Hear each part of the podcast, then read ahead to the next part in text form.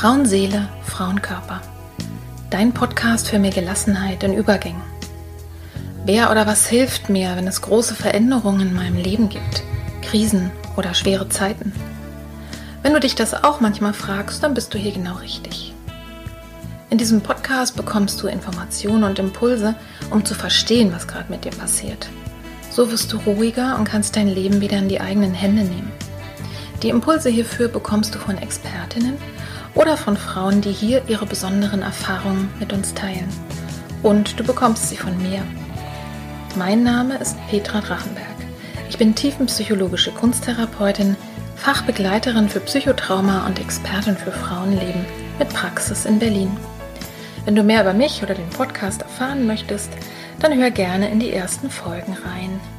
Und jetzt wünsche ich dir von Herzen viel Freude mit einer neuen Folge von Frauenseele, Frauenkörper. Hallo und herzlich willkommen. Schön, dass du wieder eingeschaltet hast bei Frauenseele, Frauenkörper. Heute mit dem Titel Mir hat geholfen, klar zu sein, seelische Gesundheit stärken, psychische Erkrankungen erkennen. Dies ist der zweite Teil meines Gespräches mit der Künstlerin Marie Scherzer und er sollte eigentlich schon letzte Woche rauskommen, aber ich hatte mich entschieden, eine Sonderfolge rauszubringen zu dem Thema, wie kannst du mit den Corona-Einschränkungen, mit all den Ängsten, die in dem Zusammenhang aufkommen, umgehen, also seelisch bewältigen und dann noch eine Imagination reingesprochen. Daher nun eine größere Pause und ich stell dir heute den zweiten Teil unseres Gespräches vor. Der erste Teil, der war vor drei Wochen. Marie Scherzer ist Schauspielerin, Performerin, Sängerin und Tänzerin. Und in dem Podcast vor drei Wochen haben wir gesprochen, wie es ist, wenn suizidale Krisen auftreten bei Freunden, sogar wie es ist, wenn dann der Mensch sich wirklich das Leben nimmt, wie man damit umgehen kann als Angehörige, als Freunde.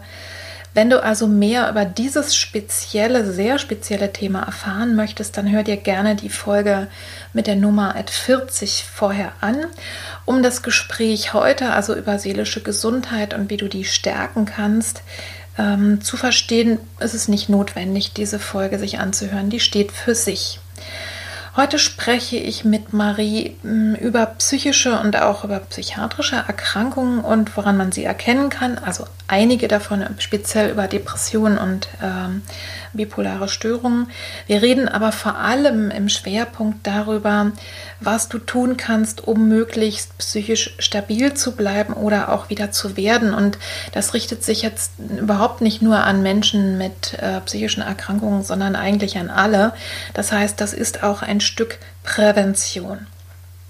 Psychische und insbesondere psychiatrische Erkrankungen sind eben keine persönliche Schwäche oder irgendwie ein Persönlichkeitsmerkmal oder ein Spleen, sondern sie sind handfeste Krankheiten und damit behandelbar.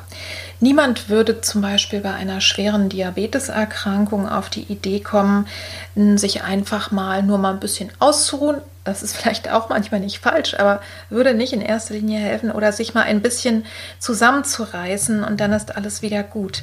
Wenn du eine Diabeteserkrankung hast, dann wirst du den Facharzt aufsuchen und das abklären lassen. Und nichts anderes solltest du eben tun, wenn du dich dauerhaft unwohl fühlst. Sei lieb zu dir, das ist einer der Lieblingssätze von Marie. Ich weiß nicht, wie oft sie den äh, immer wieder auch gesagt hat in diesem Interview oder auch sei gut zu dir.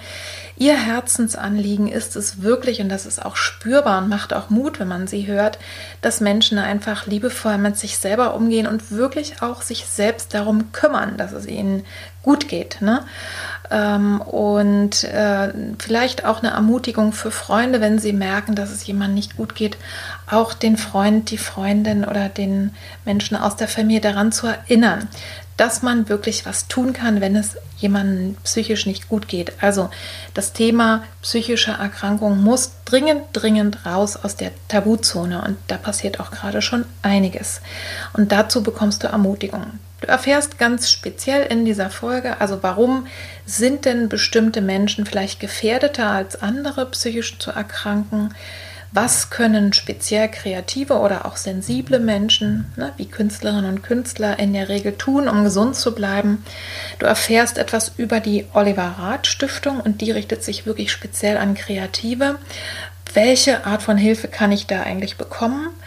Wir sprechen auch ziemlich ausführlich über gerade über bipolare Störungen, woran man es so erkennen kann, was die Besonderheit ist und ähm, ja, worauf man da vielleicht achten sollte, äh, wenn man das bei jemandem mitkriegt, dass der wirklich doch sehr äh, aus dem Rahmen fällt, des Üblichen vielleicht. Und du hörst auch was darüber, wie Marie selber für sich sorgt, also wie macht sie das, denn die ist ja als selbstständige Künstlerin auch ziemlich Druck und Stress ausgesetzt und wie kriegt sie das hin, so gesund und fröhlich zu bleiben. Also, ich wünsche dir viel Freude, dass du dich ein bisschen mitreißen lässt in dieser Folge beim Hören und bis nachher.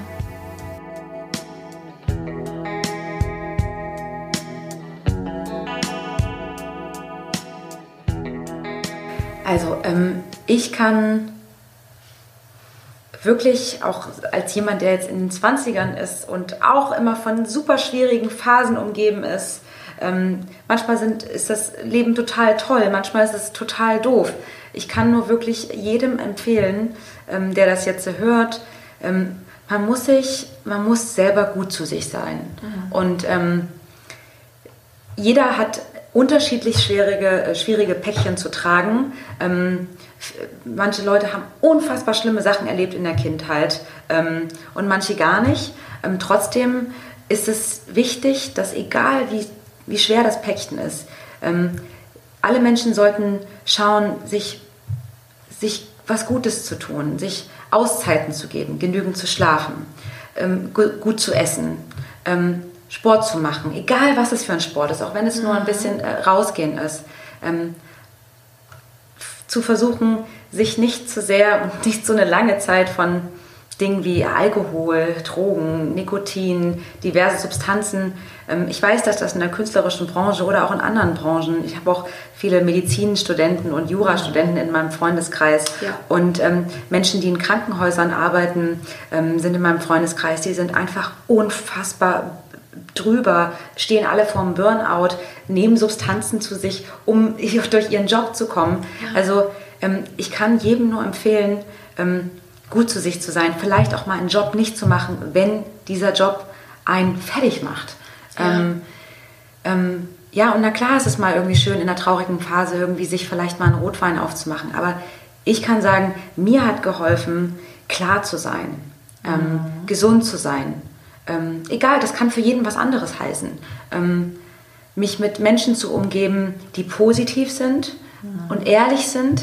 Ähm, und dass man sich versucht, wirklich äh, das Leben so schön wie möglich zu machen. Weil das, was ich auch gelernt habe, ist, ähm, wir sind alle nicht davor ähm, befreit, dass es jeden Tag vorbei sein kann. Das klingt jetzt mhm. etwas seltsam, wenn ich das sage, aber wir können jeden Tag, uns kann jeden Tag was auf der Straße passieren oder Menschen, die wir lieben.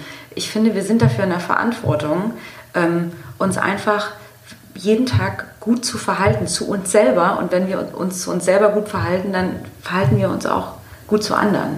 Ja, das ist ja eigentlich fast auch schon äh, Suizidprävention, ne?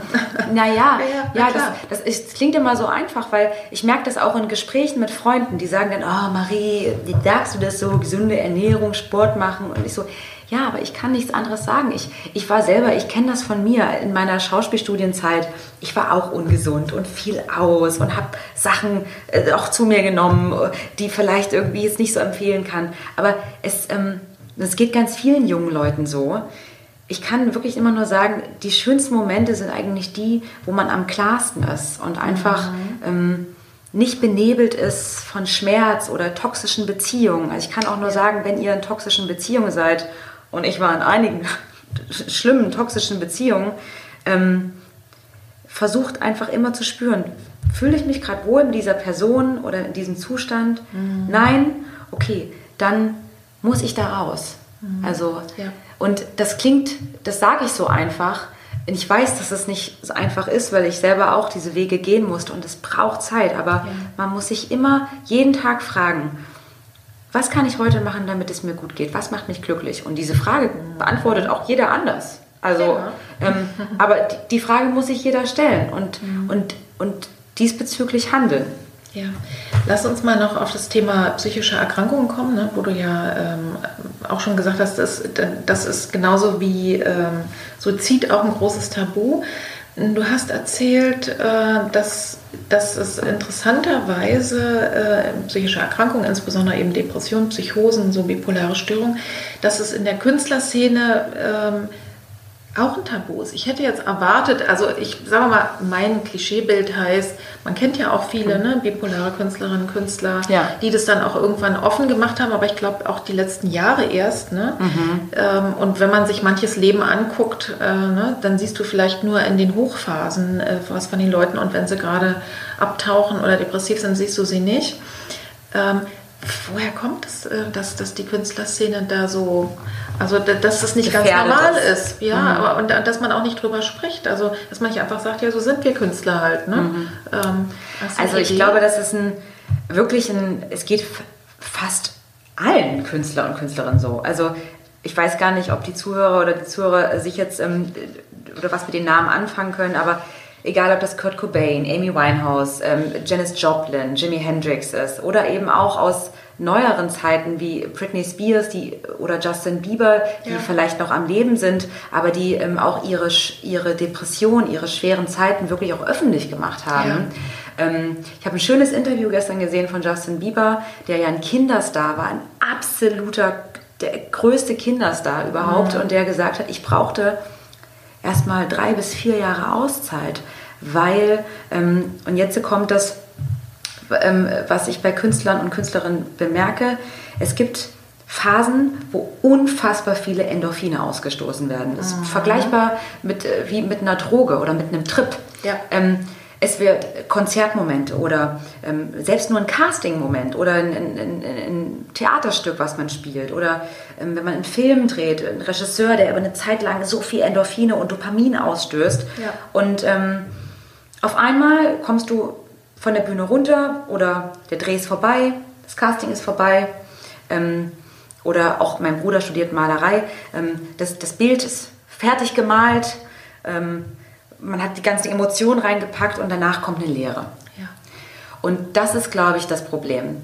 Der, der Unterschied zwischen ähm, unfassbar viel Dopamin ausstoßen und mhm. einen ein leeres Hotelzimmer, in dem man sich alleine befindet, weil man auf Reisen ist und alle, die man liebt, nicht dabei sind. Und tatsächlich sind das so Geschichten, Fall, die sich überall ja. immer ähneln. Die Fallhöhen sind die größer. Fallhöhen, ja. ne? Und ich glaube tatsächlich auch, dass Künstlerinnen und Künstler eben eher die empfindsameren, also die ne, mehr hochsensible Hochsen Menschen, die ja. sowieso einfach gefährdeter sind für psychische Erkrankungen und für ähm, Burnout. Also das stimmt. Und, ähm, ne, aber ich, was mich eben wirklich ja. erstaunt ist, dass ihr Künstlerinnen und Künstler da offensichtlich nicht so richtig zusteht. Also man könnte Fall. ja auch sagen, ne, äh, ja, so ist es eben. Also ich hatte in der Ausbildung einen, einen Künstler, äh, und das ist spannend, ne? Sonst würde ich immer sagen, Künstler, Künstlerinnen sind in meinen Augen immer Freigeister. Das ist vielleicht auch ein falsches Klischee, die sich davon freimachen, aber die, der gesellschaftliche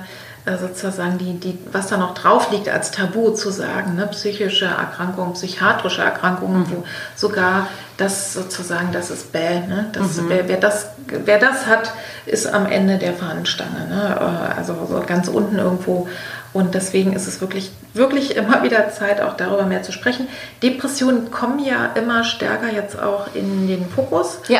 Es werden immer mehr äh, diagnostiziert. Ich glaube nicht, dass es daran liegt, dass es mehr gibt sondern dass es einfach jetzt einen Namen dafür gibt. Ja. Oder dass Hausärzte, Hausärztinnen das erkennen und dass zum Beispiel so Sachen wie ähm, körperliche Erkrankungen, ne, es gibt, es nennt sich in der sozusagen in der Psychologie lavierte ähm, Depression, also dass es, dass es am Körper zu sehen ist, wie, ne, wie eine Larve, wie eine Maske, mhm. zu sagen, wo sich das Problem zeigt.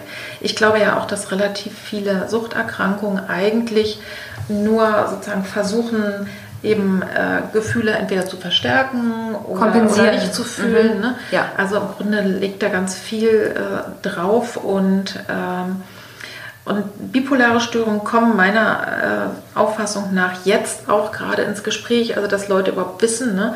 als ich das erste Mal sozusagen manisch-depressiv äh, so, sozusagen äh, jetzt gehört habe und mhm. im Zusammenhang äh, mit, mit jemandem, den ich gut kannte, habe ich auch gedacht, das sind ja die, das sind ja die, die nackt äh, irgendwie, die sagen, ich bin Jesus und nackt auf dem Tisch tanzen oder sowas. Und so ist es ja gar nicht. Es ja. gibt ja sehr verschiedene Ausprägungen. Das heißt einfach nur, ne, dass, dass die Menschen sehr viel stärkere Emotionsbreiten haben als ähm, sagen wir mal, Sie vorgeben. normal Menschen. Ja, ja, ja. ja. So in der, äh, und, und dass die eben, und dann ist man, und wenn du dann drüber bist, ähm, dann äh, sozusagen, dann wird es eben auch anstrengend. Im Übrigen ja. auch in der Manie. Mhm. Also es ist für die Angehörigen von, äh, von bipolaren Menschen viel, viel schwerer, die äh, manischen Phasen auszuhalten, weil das einfach, ähm, also weil der Kranke in dem Moment ja gar kein Krankheitsbewusstsein hat, häufig, ne, und sagt, warum, mir geht es doch gut, was willst du denn eigentlich? Ne? Also alles ist schön, die Welt ist bunt und ich bin überhaupt der Größte oder die Größte und ähm, da sind sie auch meistens nicht erreichbar. Aber wenn es über so einen Tipping Point drüber ist, dann äh, fängt es auch an, dann ist es auch nicht mehr schön, sondern ist es nur noch überreizt wie so eine Hummel mhm. oder so eine Biene, die dann wie wild durch die Gegend fliegt. Ne? Also ich glaube eben, dass es wirklich ganz, ganz wichtig ist, äh, darüber viel, viel stärker aufzuklären. Äh, und, und gerade bipolare Störungen, die beginnen häufig aus dem Nichts. Also du hast ja manchmal so ähm, mm, psychiatrische oder Psychothera also psychische Verläufe, wo man sagt, die war schon immer so empfindlich mhm. ne? oder hat schlecht geschlafen oder hat, was weiß ich, mhm. vielleicht eine Essstörung oder war immer schon so ein bisschen irgendwie mhm. unser Sorgenkind. Ja. Gibt es ja so von den Geschichten. Und bei den bei bipolaren Störungen ist es so, die beginnen wirklich Anfang 20. Mhm. Anfang Mitte 20, das ist wirklich der Klassiker. Also wenn dann plötzlich irgendwas auf einmal ganz massiv ja. ins Leben kommt, ja. dann sollte man richtig hellhörig auf sein. Also auch als Eltern zum Beispiel mhm. oder auch als Partnerin, ob das vielleicht in Betracht kommt und nicht den Kopf in den Sand stecken und sagen, oh Gott, ich will nicht, dass das auf mich zutrifft, sondern je, denn je schneller man darüber Bescheid weiß, desto eher verhindert man, äh, und das, da ist es auch häufig mit pharmakologischen äh, Unterstützung, ja. also wirklich, da kann es wirklich sein, dass man eine Zeit lang Medikamente oder ja. auch sogar länger Medikamente braucht.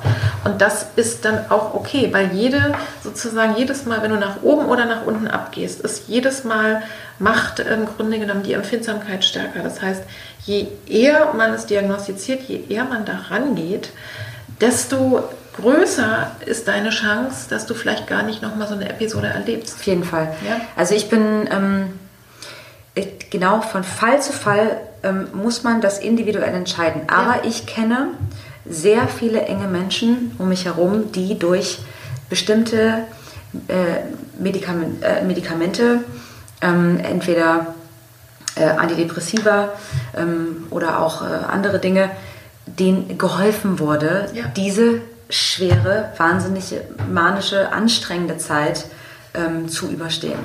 Ähm, ich spreche, also ich, ich glaube, man muss das wirklich, man braucht gute Ärzte, ja. gute Therapeuten, ähm, die einem Medikamente empfehlen ähm, und ich, man sollte davor nicht abgeschreckt sein, hm.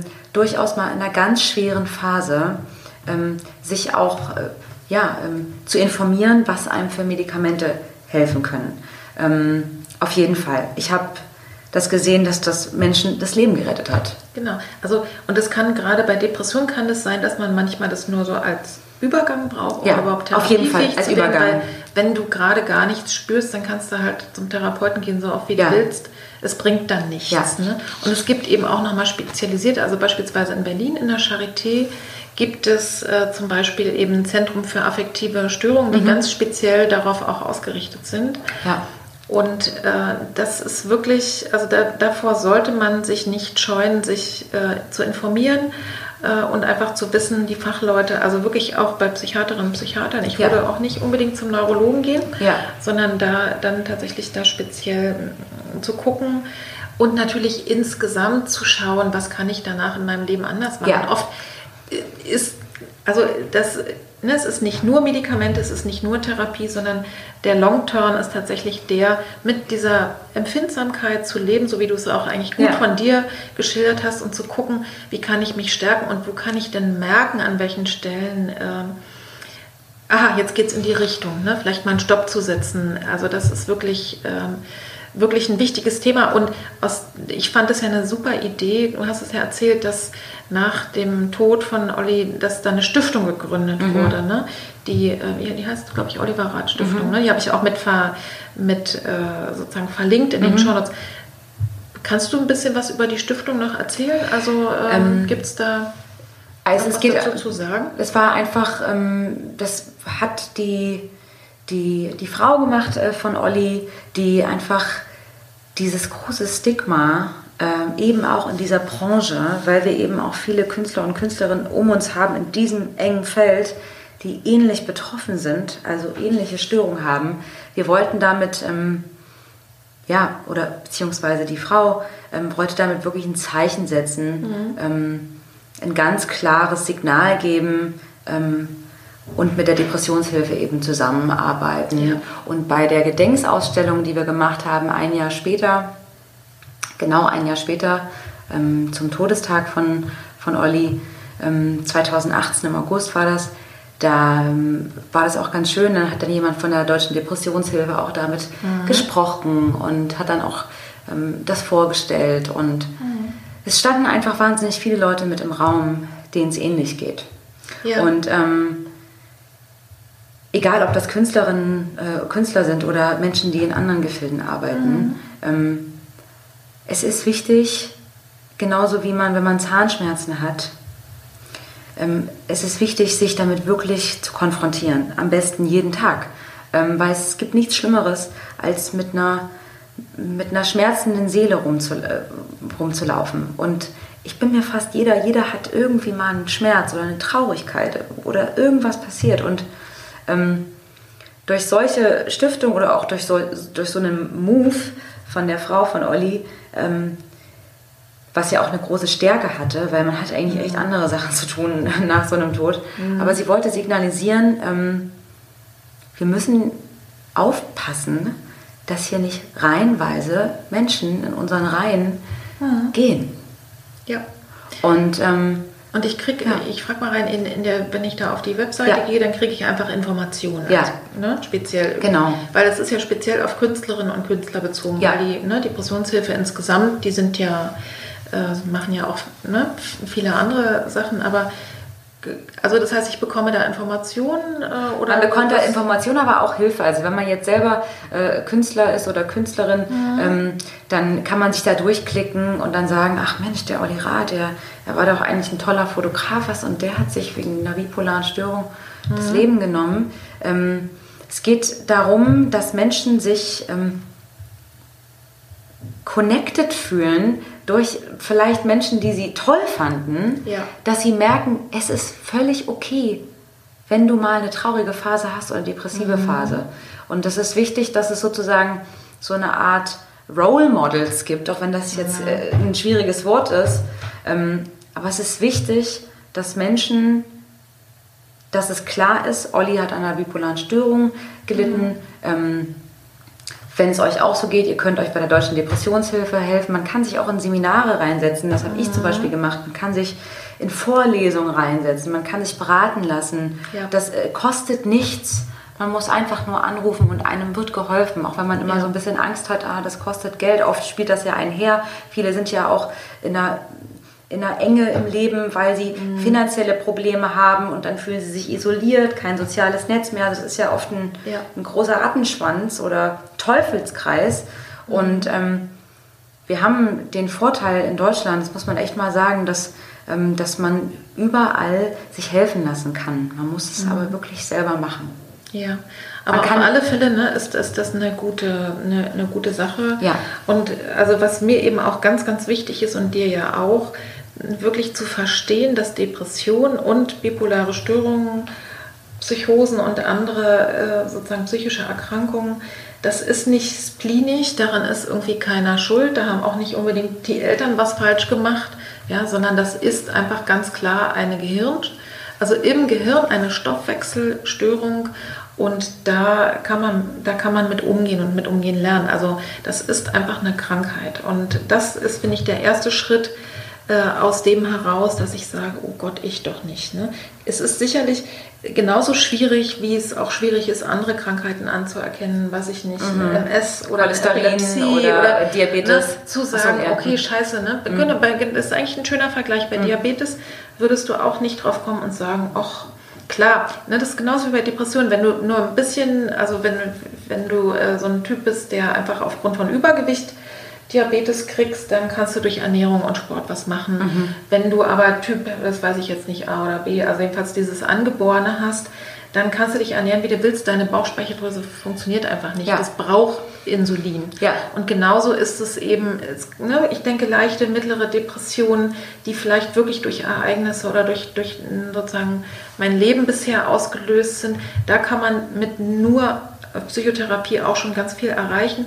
Bei einer schweren Depression, bei einer bipolaren Störung ist es meiner Auffassung nach wirklich immer so, dass man da auf alle Fälle auch äh, über Psychopharmaka und sei es nur sozusagen vorübergehend, vorübergehend. Um zu normalisieren. Mhm ja. ähm, dass man darüber spricht und wirklich auch sich da in fachärztliche Behandlung begeben sollte. Jetzt sind wir schon relativ lange wieder dabei ja. und ich überspringe einfach ein ja. paar Fragen, zum Beispiel, was du den Künstlerinnen und Künstlern raten würdest, weil das hast du eigentlich schon gesagt. Seid gut zu euch. Ja. Und ich würde jetzt mal ergänzen, sauft nicht so viel, kifft nicht so viel. Ne? Also was wirklich auch gerade für junge Leute wichtig ist zu wissen, es ist selbst auch heute. Äh, Schön, dass du das so die, sagst, die, weil ich habe mich nicht getraut, das so zu sagen. aber gut, ja, aber eigentlich bringt es ziemlich genau. auf den Punkt. Ne? Ja. Äh, und, und ich sag mal, ich kenne das auch von der Elterngeneration, die dann, mhm. die vielleicht selber gekifft haben und sagen, ach komm, das ist ja, da werde ich mich jetzt nicht drüber aufregen. Das, der Stoff ist offensichtlich heute ein bisschen, also wir reden jetzt gar nicht über Koks, sondern tatsächlich nur über Kiffen. Mhm. Selbst das ist nicht ungefährlich. Du mhm. kannst, wenn du das zu regelmäßig und zu viel machst und gerade ein junges Gehirn in Psychose Diagnose bekommen, na klar. Ne? Und, und äh, wenn das Ding erstmal festgefahren ist, da hast du richtig ein Problem. Ja. Also das ist... Äh, deswegen fand ich jetzt dein. Obwohl das bei der künstlerischen, also ich kann das mal gerade für Berlin ja. auch runter. Ich habe ja viel auch in Club und Subkultur gearbeitet und bin da immer noch sehr präsent. Ähm, man trifft äh, sehr viele Künstler und Künstlerinnen aus verschiedenen Genres, also vom Galeristen bis zum Regisseur, Schauspieler, Schauspielerin. Ja. Ähm, es gibt diese, dieses Nightlife, also wirklich um, ähm, geht es wirklich um Ecstasy, um MDMA, ja. um Kokain, um 2CB, um LSD und so. Ähm, ich denke, ein Künstler, eine Künstlerin brauchen manchmal exzessive Momente, um vielleicht Inspiration zu schöpfen. Aber mhm. das ist keine gesunde Lebensführung. Also ich kann niemanden, auch mit dem Cannabis, es wird ja auch oft ähm, als ähm, äh, so ja, als, als, ne? als Medikamente eingesetzt oder in, in, LA ist das das große Ding, dass man äh, eben gar nicht mehr trinkt äh, gar nicht mehr, also Alkohol ist für mich, muss ich sagen, auch aus den Erfahrungen, die ich gemacht habe im Freundeskreis, Alkohol ist mit einer der schlimmsten Drogen, weil sie Absolut. eben legal ist, weil wir das mhm. Gefühl haben, es gehört aber dazu, mit Prosecco anzustoßen, hier ja. und da. Also Alkohol ist für mich die schlimmste Droge überhaupt, auch eine ja. ganz schlimme Einstiegsdroge, wo Kinder schon oder Jugendliche in, ein, in ein Suchtverhalten reinkommen und ähm, Natürlich kann man jetzt am Tag muss äh, nicht irgendwie zehn Joints rauchen. Das kann man nicht machen. Ja, kriegt man eine Psychose. Das, dann war es das irgendwann. Aber ähm, man muss ähm, ein bisschen vorsichtig sein, äh, weil Cannabis durchaus auch ähm, als Entspannung, äh, es ja, gibt ja. Therapien, die auch mit Cannabis arbeiten. Aber ich kann ganz stark abraten von in der Nacht sich als junger Künstler äh, aus eigener Erfahrung schlagt euch nicht so viel die, die Nächte um die Ohren ja. auf irgendwelchen Drogen, weil auch die Menschen, mit denen man dort dann Zeit verbringt, ähm, das sind meistens nicht die Menschen, die einen dann aus der Scheiße holen. Ja, also Wo man ich, drin sitzt, ja. ja. Also schon mal alleine, unabhängig davon, wie gesagt, das ist bestimmt ähm, ein bisschen oldschool, ähm, aber, aber es ist tatsächlich so, Beispielsweise gerade, gerade in, bei psychischen Erkrankungen, insbesondere eben in der bipolaren Störung, ist Schlafen das wichtigste Heilmittel. Wenn du sechs Stunden geschlafen hast, bist du, kannst du einfach deutlich mehr gerade ausdenken. äh, als nach drei oder vier Stunden. Also darauf Fall. einfach zu achten ne? und zu sagen, man kann sich bei der Depression, das ist, da, da kannst du dich auch reinschlafen, aber das merkst du dann auch, wenn du im Bett liegst und dich eigentlich gar nicht erholt hast. Ne? Mhm. Ne? Da, also das ist nochmal ein ganz großes ja. weiteres Thema. Ja. Also, mhm. Aber ne, nur mal zusammengefasst, Künstlerinnen und Künstler, gerade ihr Jungen, ja. äh, ne, achtet auf euch. Ja, ne? und es ist auch wieder cool. Also ich, ich merke das auch. Ähm, ich finde es cool, wenn ich bin in meinen 20ern und ich finde es toll und cool, wenn ich Leute ähm, sehe, die äh, vielleicht mal ihre Zeit im Club verbracht haben oder auch mal wild waren, aber es dann irgendwie mit Mitte 20 schaffen, zu sehen, was eigentlich wichtig ist im Leben. Und das ist mhm. eben nun mal nicht ähm, crazy, druff, rauchend, verballert, die ganze Zeit sich in äh, irgendwelchen von Bett zu Bett springen oder irgendwie denkt, man muss im, im Nightlife irgendwie aktiv sein. Das ist nicht das Leben eines Künstlers oder einer Künstlerin, die erfolgreich ist oder lieb zu sich ist. Also ich finde die mhm. Leute spannend, ähm, die, die ihr Leben klar kriegen, die, ähm, die sich einfach, die gesund sind so, oder die sich ja. zumindest bemühen, auch wenn sie schlimme Sachen erlebt haben. Ich habe so viele Freunde und Kollegen um mich herum, die haben echt traumatische Dinge erlebt und ich bewundere das, dass man sagt, nö, ich baller mich jetzt nicht um jede Nacht und irgendwie trinke mich tot, sondern ich stehe jeden Morgen auf, gehe joggen, mhm. Mache mir ein schönes Frühstück, gehe dann zur Arbeit. Diese Menschen bewundere ich. Naja, und das schon mal alleine äh, ne, dahin zu kommen, äh, ist nicht so einfach, aber dass ich tatsächlich sowas wie Rhythmus, ne? Rhythmus, so, so ganz normal, also ich sag mal, das, was eigentlich wahrscheinlich Oma und Opa immer schon, äh, ne? ein mäßiges ja. Leben, ja. klingt ja langweilig, aber ja. tatsächlich ist es offensichtlich was Wichtiges. Du selber hast ja ganz schön, machst ja ganz schön viele Sachen, hast einen anstrengenden Beruf. Und bist ja auch, glaube ich, selbstständig ne, als Kreative. Immer mal angestellt, mhm. dann immer mal wieder ja. selbstständig, ja. Also jedenfalls könnte ich mir vorstellen, du hast viel Druck und viel zu tun. Wie sorgst du denn ganz speziell du für dich, damit du bei all dem gesund und fröhlich bleibst? Was machst du denn? Ähm, also ich, kleine Geheimtipps. Ja, ich bin auch, ähm, also, ich, also ich bin wahnsinnig hochsensibel.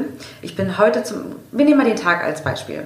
Ich habe heute das Gespräch mit dir, dann habe ich um 15 Uhr eine, eine Soundcheck-Probe, dann habe ich 18 Uhr ein Performance-Meeting und 20 Uhr ein Konzert, wo ich singe. Oh. So, das ist so ein, mal so ein normaler Tag, der auch wahnsinnig verschieden ist und mit wahnsinnig verschiedenen Leuten irgendwie äh, dealen muss. Und ich brauche ähm, am Morgen ähm, meine Runde äh, mit dem Fahrrad. Also ich fahre tatsächlich, ähm, das mache ich jetzt so seit drei Jahren, also schon auch mit, äh, mit, dem, mit dem Tod von Olli und mit dem Schmerz. Ähm, ich fahre einfach 20 Minuten mit dem Fahrrad. Das ist jetzt keine wahnsinnig sportliche Leistung oder so. Ich fahre auch nicht schnell. Ich habe Musik in den Ohren. Mir hilft Musik immer sehr. Ich bin ähm, ein Mensch, der durch Musik äh, ein sehr gutes Gefühl kommt. Fahre ich mit dem Fahrrad, dann komme ich nach Hause, dann ähm, pflege ich mich. Also ich dusche mich und ich, ich, ich mache mich, ähm, mach mich für mich einfach frisch. Ähm, ist auch immer ein Körpergefühl, spielt auch immer eine große Rolle, mhm. gerade so als mhm. Künstler oder Künstlerin. Ähm, ich fühle mich einfach wohl, wenn, wenn ich mich ähm, ja, körperlich wohlfühle. Ähm, ich bin auch jemand, der wählt die Farbe. Ich bin immer sehr farbenfroh angezogen, weil es mir einfach ein gutes Gefühl gibt. Ja. So, also macht mir einfach. Kann ich ja total gut verstehen. Eine gute Laune, verstehst du ja ganz gut. dann esse ich was. Äh, das ist wichtig. Den Tag, äh, ich, also ich lebe vegan seit Ewigkeiten, aber es ist, muss, ist vielleicht nicht für jeden was. Ähm, ähm, dann, ja, ich esse sehr eiweißreich ähm, und vitaminreich. Und dann ähm, baue ich mir tatsächlich kleine Zeitfenster. Ähm, ich versuche nicht alles auf einmal zu machen, ähm, weil dann dreht man nämlich durch. Und das, also ich kenne das mhm. auch von mir. Da hast du Büro und dann ruft der an und da musst du aber eigentlich dich jetzt fertig machen und da musst du noch einen Text lernen. Und ich habe mir das bauen müssen, dass ich mir Fenster baue. Also ich habe jetzt hier eine Stunde, mache ich Büro, dann mache ich eine Stunde ähm, Social, ähm, äh, soziale Medien, also mhm. dann muss man äh, Instagram, Facebook bedienen. Ähm, dann äh, habe ich eine Stunde, ähm, um äh, mich fertig zu machen. Und dann, also ich baue mir sozusagen äh, kleine Zeitfenster, weil sonst komme ich durcheinander. Ja. So. Und ich führe zum Beispiel, wenn ich weiß, ich bin jetzt auf dem Weg zu dir, dann äh, kommen dann vielleicht Nachrichten rein, oh, kannst du die Performance nächste Woche hier so und da. Und dann ähm, nehme ich mir mal vor, kurz bevor ich jetzt einen Job habe oder ein Meeting, ähm, dann beschäftige ich mich mit nichts anderem. Also ich mhm. bin dann, versuche dann fokussiert von Step zu Step zu laufen. So. Ich würde das ja als Achtsamkeit bezeichnen, also im Moment. Im Moment, sein, ne? im Moment. Du schaffst dir, äh, du schaffst dir eben einen Rhythmus mhm. ne? und lässt es nicht alles so ineinander fließen. Ne? Weil wenn ja. klar, mir geht das auch manchmal so, ich stehe morgens auf und denke, okay, das und das und das und das, ja verschiedene Sachen da möchte dann äh, möchte so im Hintergrund ein Gefühl kommen, dass das schaffst du nie mhm. oder das wird ja mega anstrengend werden. Ja. Ne? Und tatsächlich ja. zu sagen, Stück für Stück für Stück. Das, ich weiß nicht, ob du die Geschichte kennst von ähm, Beppo, dem Straßenfeger, äh, Momo aus dem Buch. Ja, ja, ja, ne? ja. Der sagt ja auch, hier immer ein Strich, ein Atemzug, ja, ein ja. Strich, ein Atemzug. Das sage ich mir auch manchmal ja. und so scheinst du es auch zu machen. Ja, mhm. das hat mir auch meine Mama, also wir sind sehr viele Kinder zu Hause gewesen ähm, und äh, meine Mama äh, hat gearbeitet viel und sie hat immer gesagt, Marie, ähm, ich war sehr liederlich damals, mein Zimmer war immer unaufgeräumt, ich, weil ich einfach viel zu tun hatte, schon als Teenager. Und meine Mama hat immer gesagt, Marie, irgendwann stehst du vor so einem großen Haufen und dann macht man gar nichts mehr. Wichtig ist, immer kleine Mikro-Steps mhm. äh, zu machen, dass man irgendwann mal nicht so vor so einem großen Berg steht oder so. Mhm. Und ähm, ja, das habe ich dann auch erst jetzt äh, so Mitte 20 dann mir wieder reingeholt. Man ist ja erstmal so, wenn man auszieht. Ähm, deswegen mhm. finde ich das auch sehr spannend. Das wusste ich übrigens nicht, dass manische ähm, oder bipolares Verhalten äh, so äh, Anfang 20 entsteht. Ja. Aber ist eigentlich logisch, weil dann entsteht diese Lebensphase. Wie will ich mein Leben verbringen? Mit was bin ich konfrontiert? Ausbildung, Studium, Beziehung, alleine wohnen, finanzieller Hassel das kommt ja dann eigentlich alles. Mhm. Und dann wird es halt auch wild um den Kopf. So. Ja, ich weiß gar nicht, warum das eigentlich so ist. Ne? Ich wusste das auch ähm, nicht. Aber spannend. Das, also das wirklich, wenn, wenn du weißt, vorher war eigentlich alles okay, ne? war mhm. alles prima und dann auf einmal kommt das äh, so mit Macht und Gewalt, dann lohnt es sich wirklich da genau hinzugucken. Kann auch sein, dass das irgendwas spezifisch, mir weiß, es gibt ja Krankheiten, die ähm, einfach zu bestimmten Lebensphasen ja. auftreten, dass es irgendwas ähm, mit dem Gehirn zu tun hat, kann aber auch möglich sein, dass die, dass die Regulierung dann einfach, ne? also dass einfach neben, dem, neben der Empfindsamkeit vielleicht diese Selbstverantwortung oder sich abgrenzen oder was weiß ich, keine mhm. Ahnung, das Leben dazu kommt, kann ich nicht sagen, aber das ist wirklich... Ähm, das habe ich vorher auch nicht gewusst, bevor ich mich damit näher befasst ja, habe. Sehr spannend. Und äh, das ist wirklich, und genau deswegen, also ist, das ist mein persönliches Anliegen auch in Bezug auf bipolare Störung, wirklich äh, ihr, diejenigen, die ihr Hochs und Tiefs massiv kennt und zwar so stark, dass ihr damit unglücklich seid mhm. oder eben auch die Eltern, die das sehr stark oder, oder Freunde, die das sehr stark sehen von jemandem, der es vorher nicht so hatte, mhm. wirklich sprecht, die, sprecht drauf an. Ich meine, weißt du, wenn ich einmal umsonst hingegangen bin und der Psychiater sagt, naja, komm, nee, das, ne, da muss man sich jetzt keine Sorgen machen, ist alles gut. Okay, dann, dann habe ich irgendwie einen Termin umsonst gehabt. Aber wenn sich tatsächlich rausstellt, dass da ist was, dann kannst du damit wirklich richtig dein zukünftiges Leben verändern, nämlich in Richtung positiv. Ja. Äh, weil das ist einfach wirklich mit, finde ich, mit die fieseste Erkrankung, die man so erwischen kann.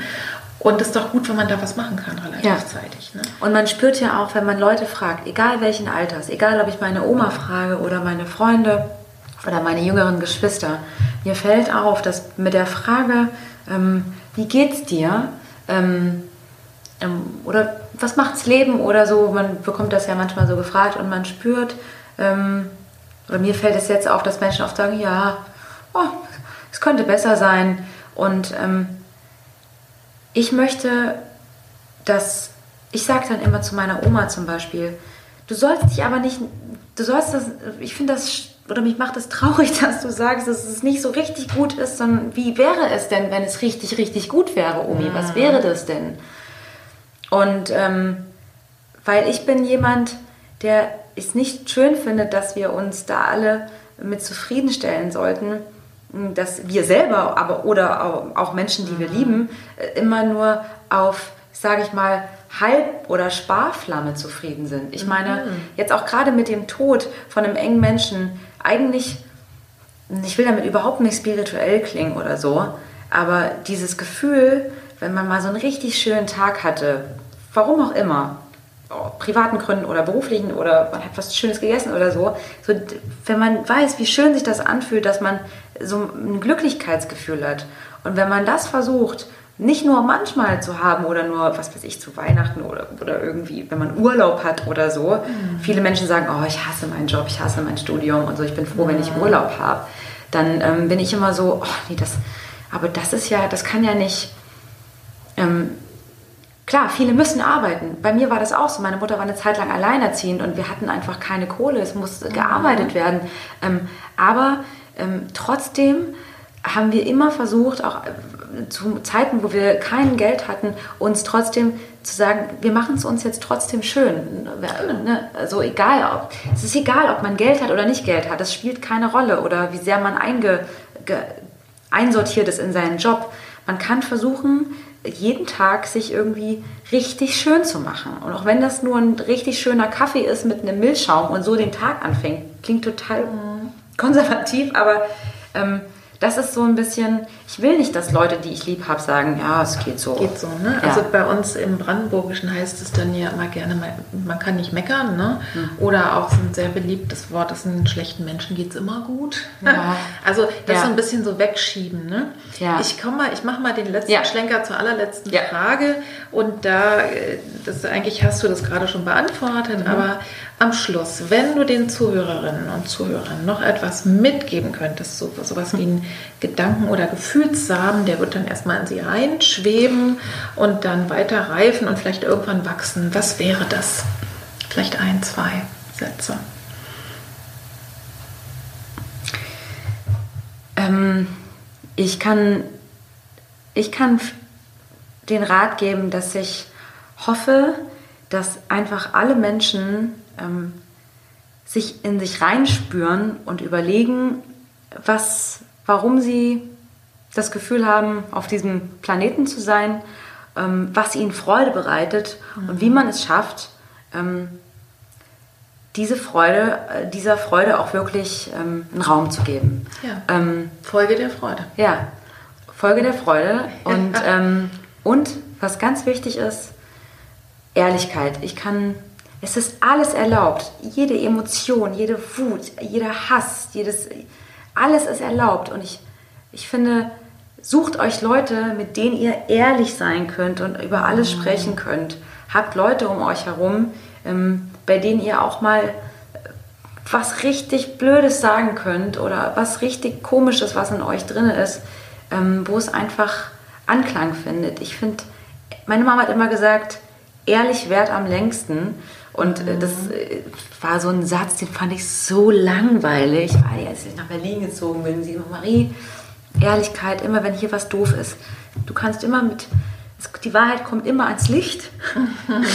Und damit deal ich auch total gerne. Einfach, mhm. einfach immer sagen, auch gerade in meinem Beruf. Es gibt so viele Möglichkeiten immer, wo, wo man die Fresse hält, sage ich mal, wenn einem irgendwas nicht passt. Und ich habe auch viele ähm, Freunde, die komische Chefs haben oder Chefinnen oder mhm. Lehrer.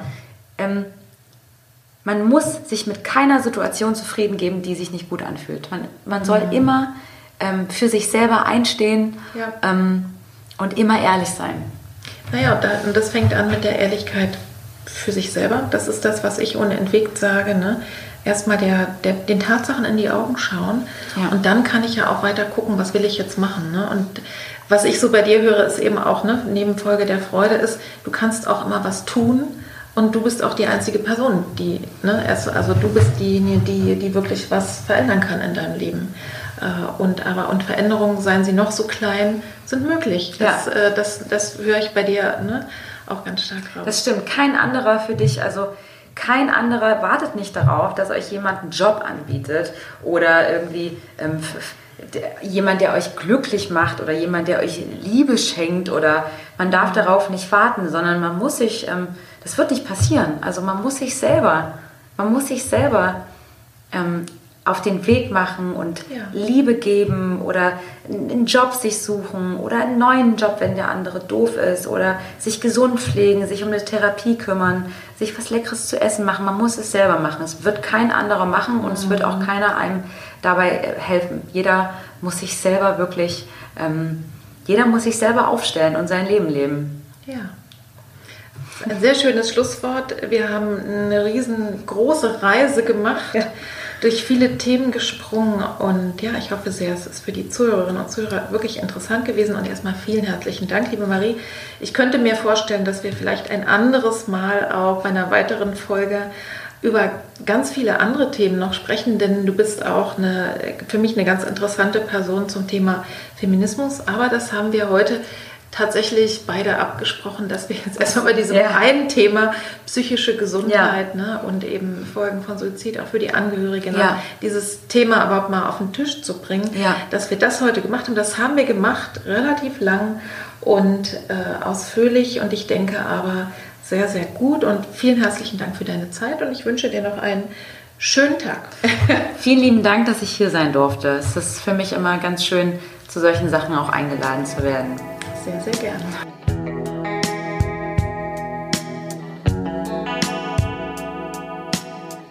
Ja, ich hoffe sehr, dass diese Folge dich ein bisschen mitreißen konnte, dass du dich ermutigt gefühlt hast, vielleicht Kleinigkeiten zu ändern und eins ist größer als null. Also man muss ja nicht gleich sein ganzes Leben umwerfen, sondern kann die eine oder andere Sache einfach mal für sich selber überprüfen, möchte ich das weiter so machen, möchte ich das weiter in dem Maße machen, was Konsum betrifft, vielleicht von Alkohol oder Essen oder Drogen oder auch anderen, sagen wir mal, Angewohnheiten, die vielleicht etwas überdecken, die etwas ausgleichen, was ich auf andere Art und Weise auch schaffen würde.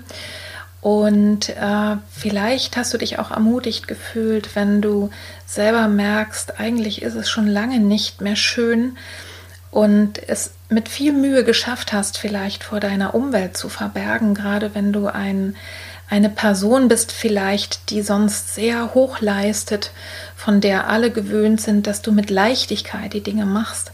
Hast du es vielleicht geschafft, äh, das zu verbergen, sogar vielleicht vor deinen ganz nahen Menschen? Und das ist wahnsinnig, wahnsinnig anstrengend. Tu es nicht der, der erste Schritt ist tatsächlich, sich jemandem anzuvertrauen. Das muss jetzt auch noch nicht gleich ein Arzt oder ein Therapeut sein. Einfach mal dich anzuvertrauen und dann als nächstes gemeinsam überlegen, was hilft denn? Hilft es vielleicht, meinen Lebensstil zu ändern, um nach und nach so langsam wieder vom Druck runterzukommen? Oder ist es tatsächlich so groß oder möglicherweise hast du ja auch eine genetische Disposition, dass der Gang zum Facharzt einfach oder zur Ärztin äh, notwendig ist. Und wie gesagt, lieber einmal umsonst hingehen, wenn der Arzt oder die Ärztin sagt, das ist okay, ne? so, äh, dann hast du aber Sicherheit, als tatsächlich zu lange zu warten und festzuhängen und dann ähm, ist es so, dass es, je länger du wartest, desto schwieriger wird es dann auch, also je mehr der Akku leer ist, da wirklich auf deinen Stand wiederzukommen. Und für alle anderen, die einfach nur sagen, hm, ich mache sehr viel und ich will mal vielleicht ein bisschen mehr darauf achten, dass ich wirklich auch meine Energie in so einem angenehmen Level halte, ja, ihr seid hoffentlich ermutigt worden. Also teilt den Podcast sehr, sehr gerne, insbesondere vielleicht auch mit Künstlern, Künstlerinnen oder anderen sensiblen, empfindsamen, schöpferischen Menschen, die vielleicht so die leichte Tendenz haben, es manchmal äh, mehr knallen zu lassen oder tatsächlich ja, mehr Ablenkung auch haben zu wollen oder zu brauchen, mehr Impulse. Das würde mich sehr freuen. Sehr gerne kannst du auch auf allen Kanälen, auf denen du das hörst, diese Folge sowohl mit anderen teilen als auch kommentieren, als auch abonnieren. Und äh, vielleicht bist du ja auf YouTube zum Beispiel, wenn du es darüber hörst, die hundertste Person. Ich habe jetzt gerade zu meiner Freude festgestellt, dass es immerhin 99 Abonnenten und Abonnentinnen gibt. Also lasst euch mal grüßen, liebe YouTube-Hörer und Hörerinnen. Und vielleicht wird ja irgendwann demnächst eine Person meine Hundertste. Ja, also Soweit zu dieser Folge. Ich danke Marie nochmal ganz, ganz herzlich und möchte als letztes noch darauf hinweisen, dass du in den Show Notes auch wieder wichtige Telefonnummern und Websites findest. Also beispielsweise die von der Telefonseelsorge, da kann man sich letztlich sowieso mit allem hinwenden und die haben eben auch viele weitere ähm, Telefonnummern und, und Websites so dabei. Also Telefonseelsorge mache ich jetzt einfach mal. Äh, gebe ich mal die Nummer durch. 0800 111 0111, also 0800 dreimal die 1, 0 dreimal die 1 und vielleicht noch das Infotelefon Depression, das ist auch die 0800, dann die 33 44 5 33. Ansonsten findest du die Webseite der Deutschen Depressionshilfe und die sehr empfehlenswerte Webseite auch für äh, gerade für jüngere Menschen, Freunde fürs Leben und alle Informationen zur Oliver Rath Initiative zum Umgang mit Depressionen und bipolaren Störungen für Künstlerinnen und Künstler. Und jetzt wünsche ich dir einen schönen April, schöne Ostern, sofern du es vor Ostern noch hörst und dass wir alle bald wieder uns in jeder Größenordnung und Gruppierung umarmen, begrüßen können, uns einander äh, ja wieder näher kommen können, wenn es dann endlich wieder erlaubt ist. Und ich wünsche dir auch sehr, dass du nach dieser sehr, sehr anstrengenden Zeit für alle dich wieder gut erholen kannst. Entweder weil du vielleicht viel gearbeitet hast und zu denen gehörst, die wirklich doppelt und dreifach jetzt gemacht haben, oder ob du zu denen gehört hast oder zu gehörst, die eher weniger arbeiten, aber dafür umso mehr Sorge haben, wie sie anschließend finanziell und auch sonst einfach durchkommen können. Ich wünsche euch allen von ganzem, ganzem Herzen alles Liebe, alles Gute und bis zum nächsten Mal. Deine Petra. Tschüss.